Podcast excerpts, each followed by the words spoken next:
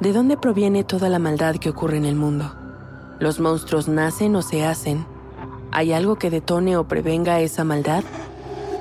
Soy Jessica Borja y te invito a escuchar Los monstruos no viven bajo tu cama, un podcast presentado por el programa Sound Up que investiga el origen de la violencia en mi país, tomando como punto de partida tres casos paradigmáticos que estremecieron a México en los últimos años. Escúchalo gratis en Spotify.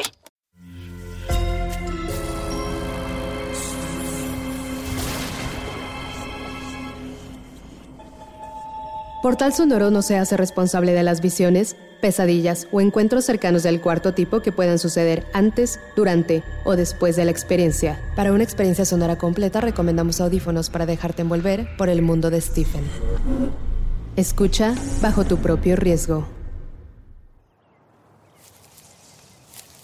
Stephen sale a caminar con el sol dándole directo en la cara. Hace calor y suda. Tiene que escribir algo nuevo. Es un encargo de esos fastidiosos que debe cumplir por el contrato. Aunque odie la presión, aunque le carcoma por dentro, eso le da para poner comida en la mesa y mantener la cava llena de whisky y el refrigerador de cervezas. Camina sin rumbo y sin historia que contar, observando el mundo alrededor de él, buscando sin encontrar. Los autos pasan veloces a su lado, los motores que rugen lo distraen. Algunos vecinos lo saludan en su caminata sin prisa. La voz que habita su cabeza vuelve. ¿Qué estás buscando aquí? Vámonos a casa, hace demasiado calor, tengo sed. Sabes que las calles siempre han sido peligrosas. Siempre. Cállate, déjame disfrutar del aire puro por una vez en la vida, sin tener que escucharte estropeándolo todo. Regresa a casa sin una historia entre las manos. Destapa una cerveza, se limpia el sudor. Su esposa cocina y no le dirige la palabra. El ruido de la licuadora obliga a Stephen a huir. Vuelve a su estudio. La página lo observa, juzgando su incapacidad. Es un silencio blanco y amorfo. Repasa con la mirada todos los rechazos pegados en la pared. Esnifa un par de rayas sobre el escritorio y bebe cerveza. Teclea sin prisa, pero las frases no van a ninguna parte.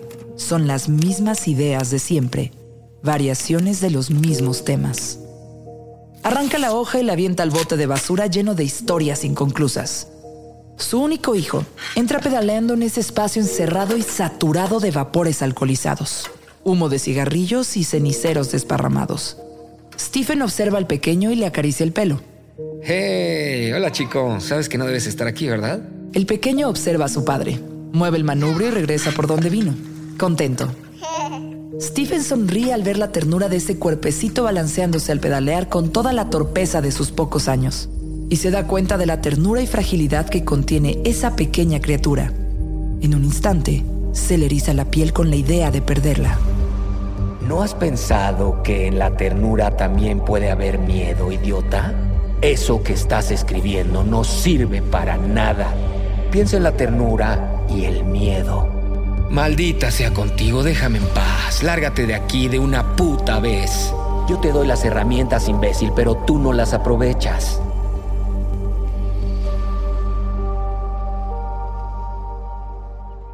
Vuelve a la calle, camina, porque si no, lo único que le queda es beber cerveza, tomar NyQuil, meterse pastillas que no le recetó el médico o inhalar cocaína encerrado en esa habitación donde no escribe y que lo convierte en rehén de la voz que lo ataca sin cesar. ¿Qué haces aquí? Necesitas escribir, idiota. Necesitas acabar esa historia. Y lo único que se te ocurre es salir a la calle con este puto calor. Tengo sed. Camina intentando encontrar algo que lo inspire en esas calles de casas anodinas con su césped a la entrada y coches frente al garage. A lo lejos aparece un perro negro, enorme, enojado, que corre ladrando hacia él. Tranquilo, Stephen. Recuerda que ellos huelen el miedo. No te muevas, no corras, no hagas aspavientos, quédate quieto, idiota. Hace lo que le dicta la voz en su cabeza. Se queda quieto, sudando en el aire caliente del verano. Siente cómo la camisa se adhiere a su piel y el pánico se transforma en sudor maloliente. El perro se acerca, amenazante.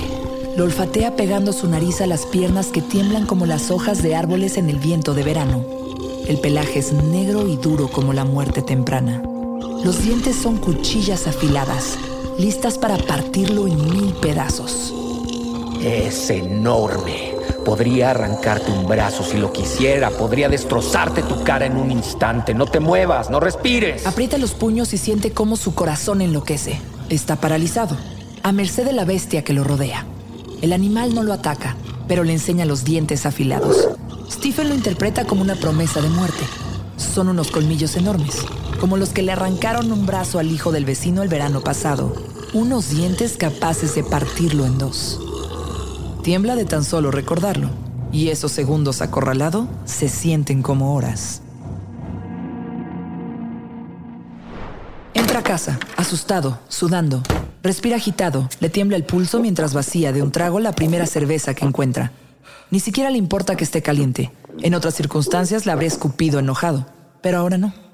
Necesita ahogar su miedo.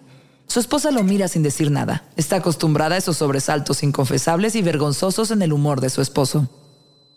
Mírate, eres patético, temblando en la cocina como un niño. Todo por culpa de un animal de cuatro patas. Das vergüenza. Cállate. Déjame respirar. No serías capaz de defenderte ni defender a nadie contra esa bestia. Es una verdad absoluta, porque eres un guiñapo. Si la vida de tu hijo estuviera en peligro frente a un animal así, ya lo estaríamos enterrando, mi amigo. No sabes lo que dices. Yo salvaría a mi hijo de cualquier peligro. Tú solo eres una voz en mi cabeza.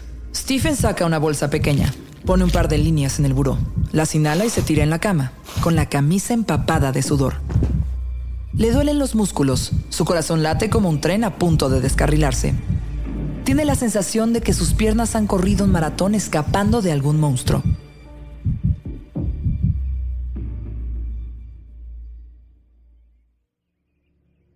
Temprano, en la mañana, se para frente a la máquina de escribir. El sol penetra por la ventana, lleva la misma playera pestosa del día anterior.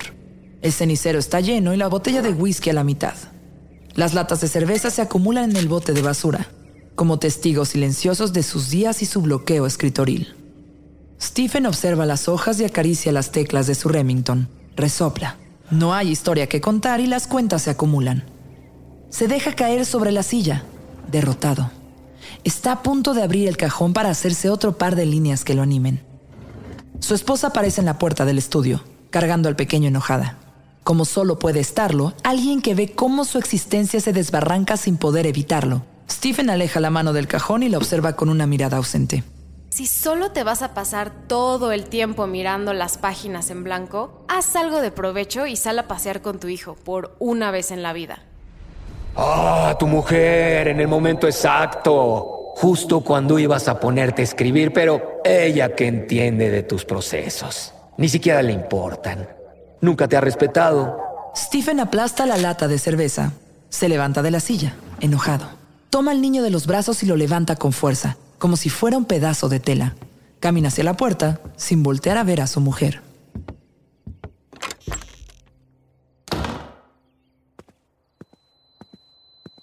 Estás perdiendo el tiempo, tú lo sabes.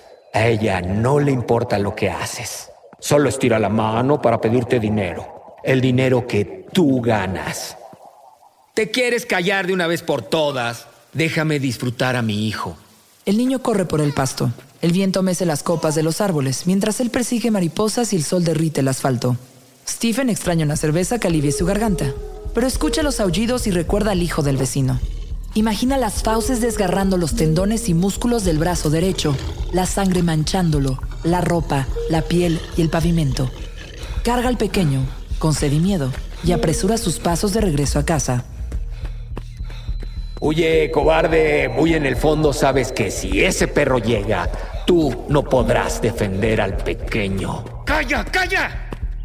Llega a casa, empapado, ajetreado, nervioso. Cuando abre la puerta, su esposa lo mira, no pregunta nada. Toma al pequeño y se dirige a la habitación. Los cambios de humor, la voz de Stephen hablando solo y los miedos son parte de su matrimonio. Frente a la Remington, sacaba lo poco que queda de la botella de whisky. Lo tira a la basura y busca otra, desesperado. Al no encontrarla, abre el cajón, corta la coca con su tarjeta de débito e inhala la última línea que le queda. En ese momento, Stephen cae en la cuenta de que no ha ido al supermercado en días y que no ha hablado con su dealer. Seguro fue ella quien tiró todas las botellas. Debería haber alguna en algún sitio. ¿Ya buscaste debajo del lavabo? Se dirige al baño, abre el botiquín del espejo, pero ahí tampoco encuentra con qué saciar su sed. Levanta la caja del baño y tampoco está su reserva de vodka escondida. Sale furioso, toma las llaves del coche y justo cuando va a salir, aparece su esposa frente a la puerta. Si vas a salir, llévate al niño, que yo tengo muchas cosas que hacer y no puedo estar cuidándolo todo el tiempo. Hazte cargo de tu hijo.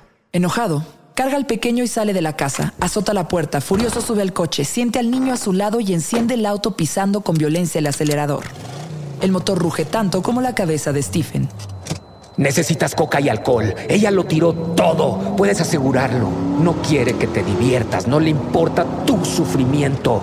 Maneja a gran velocidad. El Mustang destartalado responde a los cambios y avanza rebasando otros autos enfurecido. El asfalto se derrite bajo sus pies hasta que el semáforo se pone rojo y tiene que frenar de golpe. Ya casi, ya casi, Stephen. Acelera, inútil. Necesitamos calmar esta sed. El automóvil viaja veloz, esquivando a otros competidores feroces, ancianas en andadera, niños persiguiendo pelotas y adolescentes que desafían las normas en sus bicicletas. Hasta que por fin llega al supermercado. Stephen está a punto de bajar del auto cuando lo ve. El perro negro, la bestia, parado justo en la entrada de la tienda, sin correa. Maldice en silencio, voltea a ver a su hijo y decide dejarlo en el coche. Piensa que es lo mejor. ¡Mierda! No seas cobarde, baja ya. Tenemos sed y necesitamos saciarla ya. Stephen baja del auto, respira fuerte, su corazón es un caballo desbocado, avanza con precaución, ve al animal pero evita hacer contacto visual con él. El sol cae fulminante, mojando su camisa y sus sienes. El sudor escurre por su frente y el calor le empaña los lentes. Recuerda, estas bestias huelen el miedo. Sé fuerte por una maldita vez. Sabes que de aquí no podrás salir corriendo. Camina rápido hacia el interior de la tienda. Toma un carrito y con el pulso alterado lo va llenando con latas de cerveza y botellas de whisky.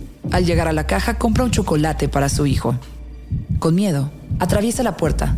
Entonces ve al perro encima del cofre de su auto, husmeando, mientras su hijo está en el interior. Un sudor frío recorre la espalda de Stephen. Él está de pie, observando, sin poder hacer nada. El perro baja del cofre y rodea el vehículo, se acerca a la puerta del pasajero. Sus patas delanteras se posan sobre la ventana. Desde adentro, el hijo de Stephen sonríe intentando acariciar a la bestia, sin entender el peligro. A lo lejos, su padre quisiera hacer algo, pero el miedo lo ha convertido en piedra. Ahí lo tienes, Stephen. Tú, inútil ante el peligro. Solo recuerda ternura y miedo. Del supermercado sale un hombre, cargando unas bolsas de papel. Ignora a Stephen y se dirige al perro con un chiflido. Cuyo, vente, deja de molestar. El animal mueve la cola, dócil, y obedece a su amo mientras Stephen corre al vehículo a ver si su hijo está bien. Lo abraza, lo empapa con su sudor frío, con su miedo a perderlo.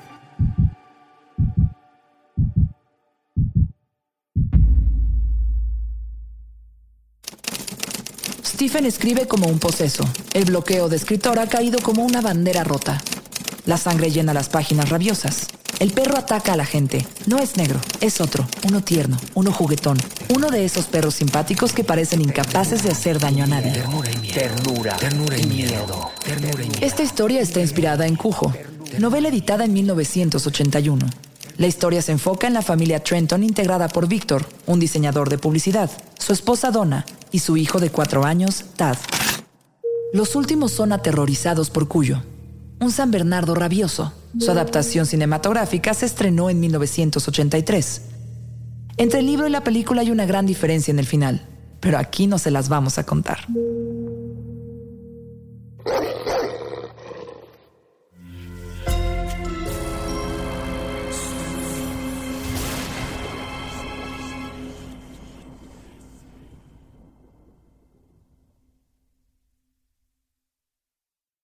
Guys, it is Ryan. I'm not sure if you know this about me, but I'm a bit of a fun fanatic when I can. I like to work, but I like fun too. It's a thing. And now the truth is out there. I can tell you about my favorite place to have fun Chumba Casino. They have hundreds of social casino style games to choose from, with new games released each week. You can play for free anytime, anywhere. And each day brings a new chance to collect daily bonuses. So join me in the fun. Sign up now at chumbacasino.com. No purchase necessary. Group. Void were prohibited by law. See terms and conditions. 18 plus.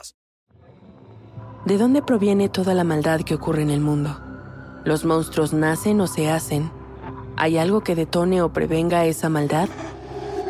Soy Jessica Borja y te invito a escuchar Los monstruos no viven bajo tu cama, un podcast presentado por el programa Sound Up que investiga el origen de la violencia en mi país, tomando como punto de partida tres casos paradigmáticos que estremecieron a México en los últimos años. Escúchalo gratis en Spotify. Sé bienvenido a Tristan Terror, mi podcast donde comparto múltiples vivencias paranormales que mi propia audiencia me manda. Relatos sobre brujas, sectas, fenómenos extraños en distintos lugares conocidos de México.